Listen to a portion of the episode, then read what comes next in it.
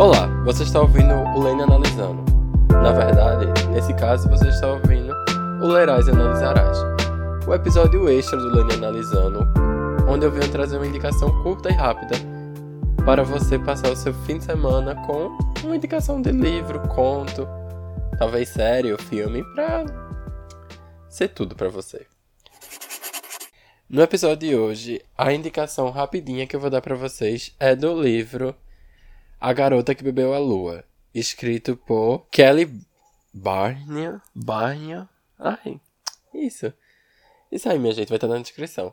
E aqui no Brasil ele sai pela Galera Record. E esse livro vai contar a história de uma vila que todo ano os moradores dessa vila deixam um bebê na floresta como uma oferenda há uma bruxa que vive né, nesse local em forma de sacrifício para a bruxa não atacar eles, não aterrorizar a cidade.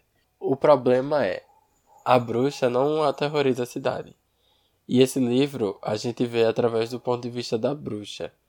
E a bruxa acha estranhíssimo tudo isso que eles fazem com as crianças. Isso de jogar as crianças na floresta para morrer mesmo. E a bruxa fica sem entender. E ela todo ano, né, nessa época de oferenda, ela vai lá, pega a criança e leva para a cidade vizinha, onde tem uma nova família que vai dar muito amor e carinho para essa criança que foi abandonada pelos pelos pais, não, né? Porque eles entram em consciência na cidade que uma criança tem que ir lá ser deixada na floresta. E aí, durante o livro, a gente descobre que enquanto a bruxa está levando essas crianças para a cidade vizinha, ela precisa alimentar elas para que elas continuem saudáveis e tal, como qualquer criança. E ela alimenta ela com a, as estrelas. Ela, tipo, tira uma essência das estrelas. E, a, e alimenta as crianças. Isso faz com que as crianças cresçam saudáveis, fortes e cheguem bem na, na cidade vizinha. O problema acontece quando a personagem principal, que é a Luna, né? Ela foi deixada na floresta, a bruxa vai atrás dela, resgata ela e tal.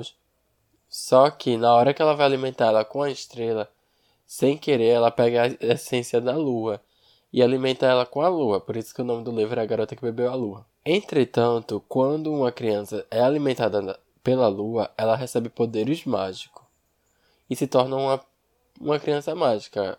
Tipo, no caso, o que as pessoas chamam de bruxa.